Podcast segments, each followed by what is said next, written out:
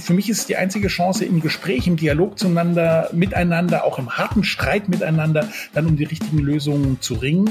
Und das kann am Ende tatsächlich eine Impfpflicht sein, aber vielleicht auch nur als aller, allerletztes Mittel. Lange wurde rumgedruckst und jetzt geht es richtig los. Der Bundestag hat gestern mit seinen ausführlichen Beratungen über eine allgemeine Impfpflicht begonnen, über welche Varianten gesprochen wurde und was diese Orientierungsdebatte bringen soll. Das klären wir heute hier im Aufwacher. Ich bin Florian Pustlauk. Hi. Rheinische Post Aufwacher.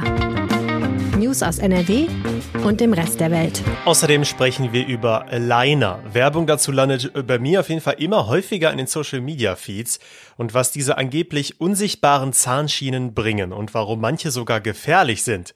Das hört ihr später hier in dieser Folge. Schön, dass ihr dabei seid. Wir schauen aber erstmal auf die aktuellen Nachrichten aus der Landeshauptstadt. Die kommen wie immer von meinen Kollegen von Antenne Düsseldorf. Hi. Guten Morgen Florian und guten Morgen liebe Aufwacher-Community. Ich bin Philipp Klees und das sind unsere Düsseldorf-Themen, die uns heute auch immer wieder im Radio beschäftigen werden. Ihr hört uns wie gehabt auf der 104,2, dann im Webradio und natürlich auch über unsere neue App. Nicht nur im Bundestag wurde gestern über eine Impfpflicht diskutiert, auch bei der Kassenärztlichen Vereinigung beschäftigt man sich mit der Frage nach der Sinnhaftigkeit zu einer Maßnahme. Man brauche eine hohe Impfquote, um nicht im nächsten Herbst wieder mit Einschränkungen leben zu müssen, sagt Frank Bergmann, Chef der KVNO. Altersbeschränkungen sieht er aber kritisch. Wenn man wirklich eine breite Immunisierung will, dann macht die Definition von Altersgruppen oder ein solcher Cut ab 50 wenig Sinn. Das mag ein politischer Kompromiss sein, der dort äh, vorgeschlagen worden ist. Aus medizinischer Sicht glaube ich nicht, dass das sinnvoll ist. In den Arztpraxen werde weiter aufgeklärt und es gebe auch genug Impfstoff, um die Nachfrage zu bedienen. Bisher liegt die Impfquote in NRW bei den Zweitimpfungen bei 76,5 Prozent. Die Auffrischungen haben knapp über 53 Prozent der Menschen bekommen. Zusätzlich gibt es immer wieder Impfaktionen. An den kommenden drei Samstagen können sich Interessierte zum Beispiel auch in der Düsseldorfer Geschäftsstelle der AOK impfen lassen. Wie verhalten sich Arbeitnehmer, die wegen Corona in Quarantäne oder Isolation sind? Diese Frage stellen sich angesichts steigender Zahlen immer mehr Düsseldorfer. Wir haben deshalb mit Experten gesprochen. Rechtsanwalt Michael Terhack von Terhack und Partner sagt, dass es auf den Job ankommt, ob man als Kontaktperson arbeiten kann. Menschen, die Homeoffice machen können, müssten das auch weiterhin tun. Anders sieht es aus, wenn sie selbst infiziert und krankgeschrieben sind. Eine Krankschreibung bedeutet aber kein Arbeitsverbot. Wichtig ist immer, dass die Genesung dadurch nicht erschwert oder verlängert wird. So kann der Arbeitgeber nämlich auch die Arbeitsleistung ablehnen. Das heißt, der Arbeitgeber hat sogar das Recht, den Arbeitnehmer sozusagen sprichwörtlich ins Bett zu schicken oder zumindest vom Schreibtisch zu Hause zu verbannen, damit dieser rasch und besser gesund wird. Bei Kontaktpersonen von Infizierten sehe das anders aus. Sie müssten arbeiten, so der Haag weiter. Also krankgeschrieben sind Kontaktpersonen ja gerade nicht. Insofern würde ich sagen, kommt es dann immer sehr darauf an, was sie an ihre sonstige Tätigkeit tun. Wenn ich da auch schon mal im Homeoffice arbeite, besteht kein Grund, dass ich das nicht auch in Quarantäne tue. Außerdem bestehe auch weiterhin Versicherungsschutz, wenn man trotz Krankschreibung arbeiten geht, so Terag weiter. Arbeitnehmer seien trotzdem versichert. Wer in Düsseldorf in einem Restaurant, einer Kneipe oder im Hotel arbeitet, bekommt in diesem Jahr deutlich mehr Geld als bisher. Der Mindestlohn für Köchinnen, Kellner oder Servicepersonal steigt im Mai auf 12,50 Euro pro Stunde an. Auf den neuen Tarifvertrag haben sich die Gewerkschaft NGG und die Arbeitgeber vom Hotel- und Gaststättenverband geeinigt. Fast 19.000 Menschen in unserer Stadt arbeiten in der Gastronomie. Sie werden in Zukunft deutlich mehr verdienen.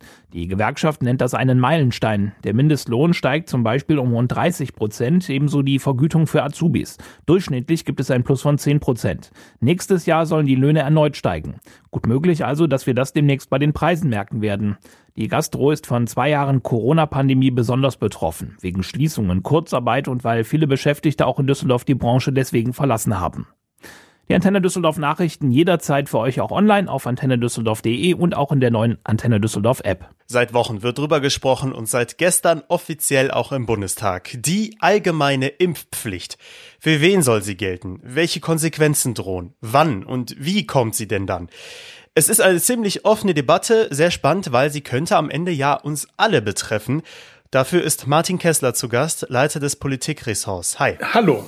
Du hast die erste sogenannte Orientierungsdebatte im Bundestag gestern Abend verfolgt. Erstmal, wie fandest du diese Debatte? Sie war auf der einen Seite spannend, weil ähm, nochmal alle Argumente wie in einem Brennglas kombiniert waren, also wie im Brennglas dargestellt waren. Und das ist natürlich gut, wenn man das so wirklich in dreieinhalb Stunden präsentiert bekommt. Was ich schade fand, ist, dass nur die zweite Reihe, also mit Ausnahme von Bundesgesundheitsminister Karl Lauterbach und Bundesjustizminister Marco Buschmann am Podium. Und da finde ich, die, die haben zwar ordentlich argumentiert und ähm, sicherlich auch alle Argumente ähm, gut erwogen, aber da hätte ich mir dann doch auch Leute wie Scholz, Lindner, Brinkhaus, den Fraktionsvorsitzenden der Unionsfraktion, ähm, gewünscht, weil das hätte der Debatte nochmal einen ganz anderen Drive gegeben. Jetzt kommen wir mal zum Inhaltlichen. Unsere Wirtschaftschefin Antje Höning hat hier letztens im Aufwacher gesagt, Impfpflicht, das bringt am Ende nur Bußgelder und kein Impfstoff Impfstoff in den Arm von Ungeimpften. Wird deswegen auch so offen über mehrere Modelle gesprochen? Ja, die Impfpflicht ist umstritten. Das liegt einmal daran, dass alle Politiker die letzten zwei Jahre gesagt haben, auch diejenigen, die jetzt vehement für eine Impfpflicht sind, sie lehnen sie ab. Das ähm, sorgt natürlich für Unsicherheit ähm, bei der Bevölkerung und es ist ein Eingriff in die Persönlichkeitsrechte. Ähm, das ist ja nicht nur der Peaks, der mag ja relativ harmlos sein, sondern es sind die Nebenfolgen, auch vielleicht Ängste und so weiter, psychologische Faktoren, bis hin zu religiösen Geschichten, Weltanschauungsfragen und so weiter, die sich darum ähm, gruppieren. Deswegen muss man da sehr, sehr vorsichtig mit umgehen und das ist ein starker Eingriff, so eine Impfpflicht. Das Interessante ist, es gibt ja, oder es gab ja jetzt vor dieser Orientierungsdebatte keinen Gesetzesentwurf. Das ist schon eher ungewöhnlich. Über welche Varianten der Impfpflicht wurde denn gesprochen? Zum Beispiel, also muss ich mich jetzt mit ähm, Ende 20 impfen lassen oder gibt es Varianten, die eher ältere Generationen nur noch äh, sehen? Ja, das ist ein guter Punkt. Es sind tatsächlich drei Varianten im Augenblick bekannt. Die äh, richtigen Gesetzentwürfe sind noch gar nicht eingereicht. Finde ich jetzt auch etwas merkwürdig. Die erste Variante heißt allgemeine Impfpflicht ab 18 Jahre. Da wärst du natürlich ähm, dabei. Dafür macht sich besonders Bundesgesundheitsminister Karl Lauterbach, aber auch viele Grünen und Sozialdemokraten, auch einige freie Demokraten für stark. Dann gibt es einen, so ich würde mal sagen, vermittelnden Antrag, der kommt von dem FDP-Abgeordneten Andrew Ullmann, der ist selber Chefarzt einer großen Klinik und der sagt Impfpflicht ab 50, weil ja gerade die über 50-Jährigen besonders von den Folgen von Corona betroffen sind und ähm, wenn die geschützt sind, wenn die vor schweren Verläufen geschützt sind, dann reicht das ja drin. Und dann gibt es vor allem auch um den FDP-Politiker Wolfgang Kubicki einen Antrag, der sagt keinerlei Zwang zum Impfen, keinerlei Pflicht zum Impfen. Impfen ist zwar sinnvoll, also unterscheidet er sich zum Beispiel von der AfD. Aber ähm, das soll jeder freiwillig entscheiden. Ähm, der Kollege Kubicki hat das in, in der Debatte gesagt. Für ihn wäre es ein Freedom Day gewesen. Aber wenn man jetzt jemanden zwingen würde, sich impfen zu lassen, kann er das als Freiheitstag bezeichnen? Zum Abschluss noch die Frage, du hast das jetzt verfolgt, diese Orientierungsdebatte, diese unterschiedlichen Ansichten. Wir haben jetzt Ende Januar, wir rauschen auf die 200.000 Neuinfektionen pro Tag in Deutschland zu. Dieses ganze Gerede jetzt im Bundestag, ist das notwendig oder wird damit ein wichtiges Werkzeug in der Pandemie eher verschleppt? Was meinst du?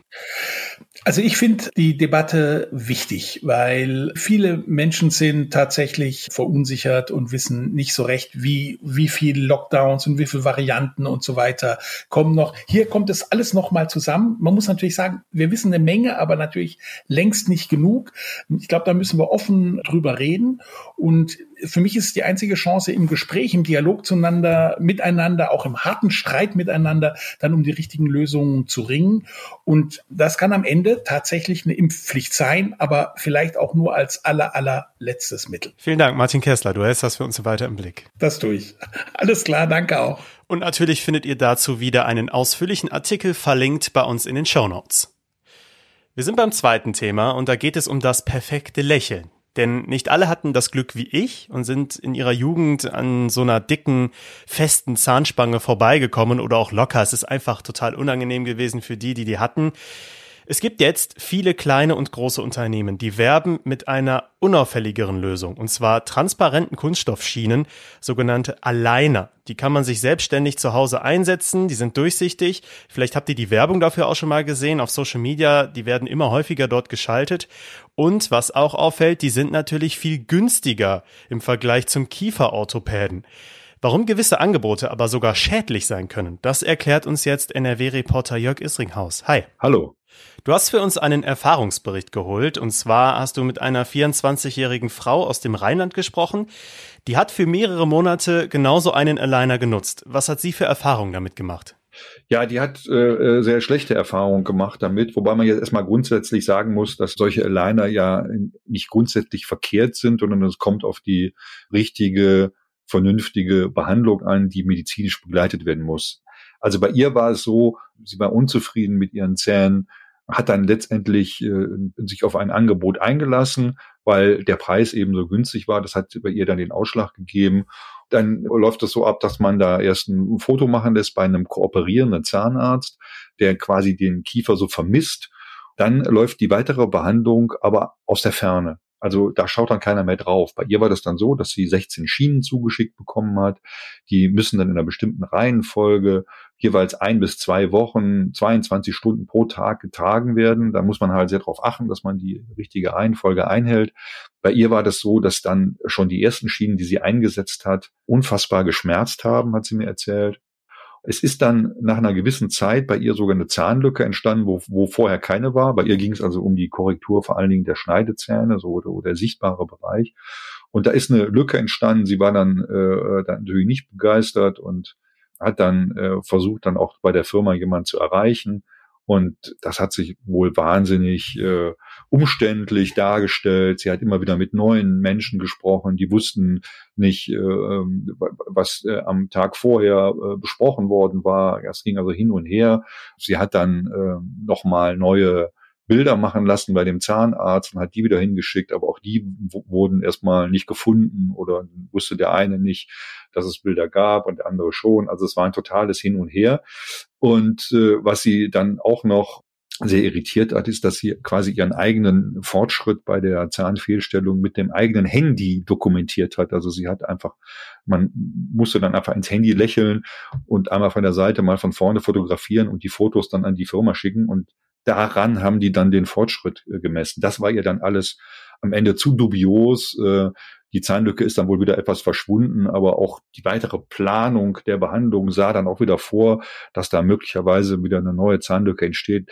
Das kam mir alles komisch vor. Sie hat es dann einfach, um das jetzt auch alles mal zu verkürzen, das ist eine längere Leidensgeschichte von ihr, äh, sie hat es dann einfach abgebrochen. Ja, das klingt auf jeden Fall ziemlich fies. Aber warum ist denn diese Behandlung mit den Alignern so schief gegangen? Weil man muss ja auch sagen, diese Zahnschienen sind jetzt nichts komplett Neues. Nee. Äh, absolut nicht. Äh, das ist eine gängige Behandlungsmethode. Da gibt es natürlich, wie gesagt, diverse Methoden oder Formen von Schienen, die man da benutzen kann. Ich habe mich dazu unterhalten mit einem Kiefernorthopäden, Kieferorthopäden. Karl Reck heißt der, hat eine Praxis in Pulheim. Und ganz entscheidend ist natürlich, dass dazu einfach eine ordentliche Befundung gehört vor der Behandlung dass der Arzt äh, vorher mal genau geguckt, wie ist denn der Kiefer gelagert? Äh, das sieht ja bei jedem Menschen anders aus. Was spricht möglicherweise gegen eine Behandlung? Sind Aligner überhaupt das Richtige? Muss man dann nicht mit einer anderen äh, Methode rangehen? Dann muss dieser gesamte Prozess natürlich von einem Arzt begleitet werden. Das heißt, es reicht nicht aus, dass man sein Handy nimmt und seinen Kiefer fotografiert zwischendurch, sondern da muss auch dann alle paar Wochen mal jemand draufschauen und sagen, ob das auch alles Sinn macht und ob sich das in die richtige Richtung entwickelt. Und äh, das ist natürlich in dem Fall nicht erfolgt obwohl es auch, äh, ähm, habe ich ja schon erwähnt, einen Arzt gab, der am Anfang Bilder gemacht hat und auch zwischendurch Bilder aber er hat trotzdem nicht eingegriffen, als die äh, Probleme bei äh, der jungen Frau aufgetreten sind. Ist auch eine äh, äh kritische, ein kritischer Aspekt dieser ganzen Geschichte. Hm, ja klar, aber es klingt ja an sich schon mal gut. Also gerade Zähne bekommen für wenig Geld. Da kann ich mir schon vorstellen, dass manche Kieferorthopäden da per se schon kritisch sind, eben weil diese Aligner-Startups dann eine neue Konkurrenz sind. Wie bewertest du das? Sollte man da generell die Finger von lassen? Ja, natürlich spielt das äh, wahrscheinlich auch eine Rolle. Äh, wie groß diese Rolle ist, äh, kann ich am Ende nicht beurteilen. Aber man muss auf jeden Fall sehen, dass äh, ja auch Folgekosten äh, in Rechnung gestellt werden müssen. Also die Zahnärztekammer, mit der ich auch gesprochen habe, bei der laufen solche äh, problematischen Behandlungen auf und äh, da geht es darum, dass äh, Patienten teilweise darüber klagen, dass Zahnlücken entstanden sind. Manche haben Zähne verloren. Es gibt äh, Kieferfehlstellungen, die nicht behoben worden sind und die möglicherweise, sage ich mal, im, äh, in der Muskul Kiefermuskulatur oder auch was Kopfschmerzen angeht und andere äh, Schäden äh, einfach Spätfolgen hervorrufen. Und auch die Zahnärztekammer Nordrhein sieht absoluten Handlungsbedarf, was diese Angebote angeht. Die haben die Staatsanwaltschaft mittlerweile äh, mit ins Boot geholt, äh, um eben auch gegen diese Kooperationszahnärzte der Unternehmen vorzugehen. Ich habe das gerade schon angesprochen. Es ist ja dann teilweise auch nicht nachvollziehbar und ist auch, sage ich mal, gegen die ethischen Grundprinzipien des ärztlichen Berufes, wenn diese Ärzte nicht eingreifen, wenn sie feststellen, dass äh, die Behandlung nicht anschlägt oder im, im, im Gegenteil sogar schwerwiegende Folgen hat für denjenigen, der äh, dort gerade behandelt wird. Und sowohl die Zahnärztekammer als auch der Kieferorthopäde, mit dem ich gesprochen habe, die sehen den Gesetzgeber in der Pflicht, da entsprechende Vorgaben zu erlassen Dazu haben wir ja auch ein Zahnheilkundegesetz, das entsprechend äh, entsprechende Vorgaben liefert. Man, man muss sehen, wie sich die ganze Geschichte entwickelt. Ich kann das nicht beurteilen, aber äh, was man da hört und was mir die Betroffenen erzählt haben, gibt es da tatsächlich großen Handlungsbedarf. Also wie so oft nicht einfach der sehr gut gemachten Werbung bei Social Media vertrauen. Vielen Dank, Jörg Isringhaus, für das Gespräch. Okay, gerne. Wir kommen jetzt zu weiteren wichtigen Themen. In NRW gibt es weitere Fälle von Kindesmissbrauch. Die Staatsanwaltschaft Wuppertal hat Anklage gegen zwei Männer aus Wuppertal und Wetter erhoben. Gegen 100 weitere Personen wird noch ermittelt. Das angeklagte Duo soll über Jahre hinweg Kinder missbraucht und die Taten mit Fotos und Videos dokumentiert haben. Im Landtag ist ein Streit rund um das Chaos um die PCR-Tests an Schulen und Kitas ausgebrochen. Die Landesregierung will die Labore entlasten und hat Änderungen bei den PCR-Pool-Testungen angekündigt. Die Opposition kritisiert, dass diese Pläne viel zu kurzfristig vorgestellt wurden und Schulen zum Beispiel erst am späten Mittwochabend über das geänderte Testkonzept kurzfristig informiert wurden. In Köln geht heute eine brisante Zeugenbefragung in einem Strafprozess gegen einen Priester weiter. Zum zweiten Mal sagt der ehemalige Kirchenrichter Günther Assenmacher aus. Sein erster Auftritt vor dem Gericht war vielfach kritisiert worden. Er sagte vor zwei Wochen aus, dass er trotz Kenntnis der Missbrauchsvorwürfe keine eigenen Recherchen unternommen hatte. Heute gibt es in NRW viele Veranstaltungen zum Internationalen Holocaust-Gedenktag. Am 27. Januar 1945 wurde das Konzentrationslager Auschwitz durch Soldaten der Roten Armee befreit. Im NRW-Landtag findet zum Beispiel eine Gedenkstunde dazu statt. Das Wetter wird heute richtig ungemütlich mit vielen Regenschauern. Es wird auch deutlich milder als in den letzten Tagen bei 5 bis 8 Grad und es bleibt weiter sehr trist. Es macht also keinen Spaß, das Wetter der Zeit.